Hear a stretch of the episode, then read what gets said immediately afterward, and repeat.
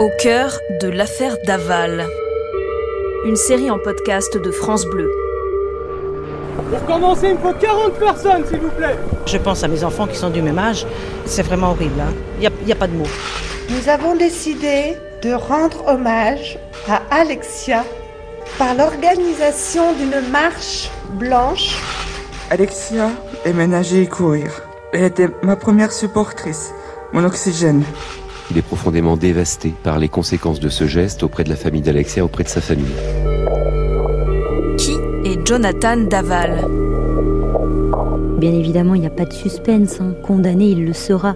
Et il le sait. Ornella Spatafora, avocate de Jonathan Daval. La question qui omnibule chacun en principe, c'est de savoir à combien je vais être condamné. Et ce que je peux vous dire, c'est que Jonathan Daval ne nous a jamais posé cette question. Le grand public connaît bien le visage de Jonathan Daval. Tout d'abord, au moment de la disparition d'Alexia, il y a la diffusion de photos du couple en provenance du profil Facebook de la jeune femme. Mais Jonathan Daval se montre également beaucoup dès les premières heures jusqu'aux obsèques. Il est présent lorsque des battues sont organisées. Il participe à un footing de solidarité comme de nombreux joggings organisés partout en France. Ce que le grand public connaît de Jonathan Daval, c'est un visage juvénile, un sportif. C'est un garçon très serein et euh, même si pour lui c'est très difficile, c'est une épreuve très lourde, euh, mais c'est quelqu'un qui reste très serein et qui a toujours la même question, c'est savoir qui a tué son épouse.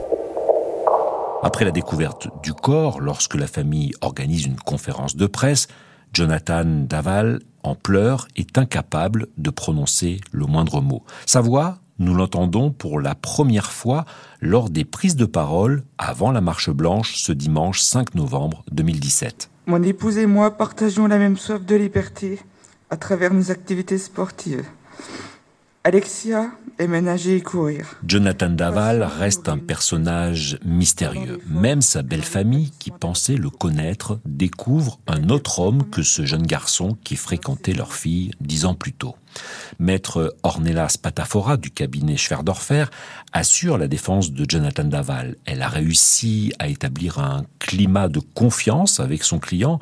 C'est donc elle qui lui rend visite régulièrement à la maison d'arrêt de Dijon.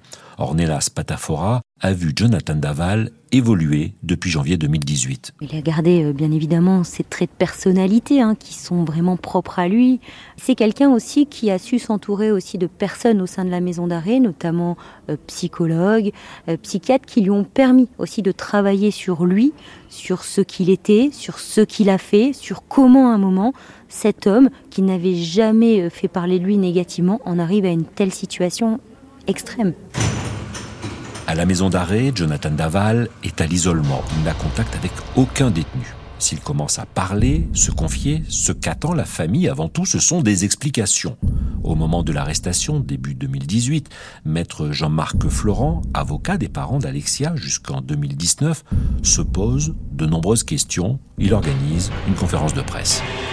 Comment après ce gentil garçon qui a un téléphone, qui peut appeler le médecin, les pompiers, gendarmerie, sa belle famille qui est à 200 mètres, comment il peut se lancer Non, je déshabille ma femme, je la rhabille en joggeuse, je la transporte au fin fond de la nuit, sans éclairage, chauffe mes phares, et puis le lendemain, j'appelle les gendarmes, euh, je fais ma petite matinée comme si de rien n'était, je commence à dire je m'inquiète, puis depuis trois mois, je fais le veuf pleurer que je suis certainement. Beaucoup de choses ont été dites et écrites en trois ans, mais le principal intéressé n'a jamais, jusqu'à présent, pu s'expliquer directement, à part devant les enquêteurs ou juges d'instruction.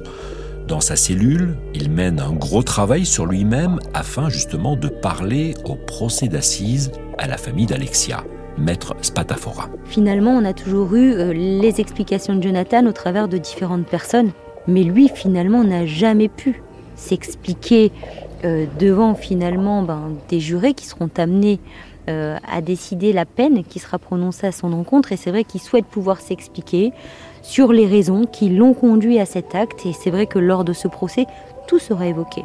On va vraiment rentrer dans l'intimité de Jonathan Daval parce que euh, tous les aspects de sa vie vont être abordés. Des explications qu'attend la famille d'Alexia Daval. Le lien particulier qui l'unit avec Jonathan fait qu'il n'y a pas de haine envers celui qui était considéré comme un fils. Si la tristesse est immense, La famille a besoin de comprendre. S'il sera impossible pour eux d'oublier, cela pourrait permettre d'accepter pour tenter de continuer à vivre. L'affaire Daval, une série de podcasts France Bleu, proposée par Jean-François Fernandez, à la réalisation Jean-François Dehec, sur une musique originale de Mathieu Rose.